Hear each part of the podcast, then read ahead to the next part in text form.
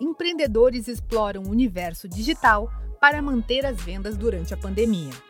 Segundo uma pesquisa elaborada pelo Sebrae, em parceria com a Fundação Getúlio Vargas, 70% das empresas de pequeno porte vendem por canais digitais. Em maio, esse índice era de 59%. Para ajudar o empreendedor a entender a importância da internet para o avanço e o sucesso da empresa, o Sebrae São Paulo preparou essa série com cinco episódios em áudio. Neste quinto e último programa, você vai entender o que são os gatilhos mentais e como eles podem ajudar a aumentar as vendas da empresa. Como vender online. Talvez você já tenha comprado alguma peça de roupa e depois percebeu que, na verdade, nem estava precisando dela, não é mesmo? Ou já foi impactado por anúncios como: Última chance! Oferta válida só até sexta-feira. Essas ações são conhecidas como gatilhos mentais. Caroline Minuti, que é consultora do Sebrae São Paulo e especialista em marketing, explica a técnica. O que, são gatilhos mentais? São impulsos que a gente dá.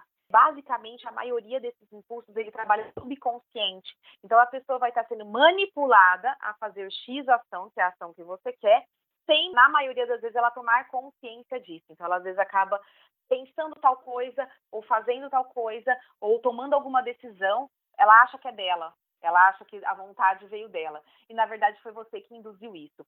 Para quem quer utilizar o recurso nas redes sociais, a especialista do Sebrae São Paulo, Caroline Minuti, dá alguns exemplos de gatilhos que ajudam a fisgar o cliente.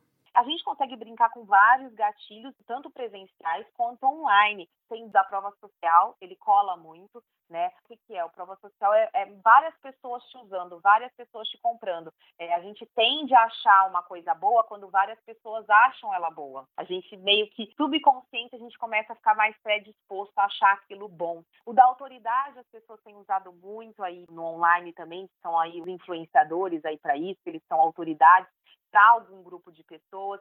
Então, assim, as pessoas acabam usando muito esse gatilho da autoridade, alguém falando de você, alguém importante falando de você, ou você sendo alguém importante, alguém aí de renome aí no seu segmento. E está sendo também bastante usado ultimamente é o segurança, né? Até por conta da pandemia. O segurança é você passar segurança no uso. Pode ser segurança nos resultados, que são famosos antes e depois, ou pode ser segurança na higiene. Você mostrar como o seu processo produtivo é feito, que as pessoas ali estão de luva, estão de máscara, elas espirram álcool antes e depois na embalagem. Esse tipo de coisa, você não precisa falar, olha, gente, estou espirrando álcool, estou higienizando. Então a pessoa vai subliminarmente vendo que você aí está se precavendo na questão aí da higienização. Se você quer digitalizar suas atividades ou já começou e precisa de ajuda para organizar as estratégias, conte com a ajuda dos especialistas do Sebrae. Ligue para o 0800 570 0800 e agende uma consultoria gratuitamente. Este foi o quinto e último episódio de nossa série. Para ouvir todos os programas, acompanhe o Sebrae São Paulo nas redes sociais. Eu sou Tatiana Pidutra, da Padrinho Conteúdo, e esta foi a série Como Vender Online, do Sebrae São Paulo, para a agência Sebrae de Notícias. Até a próxima!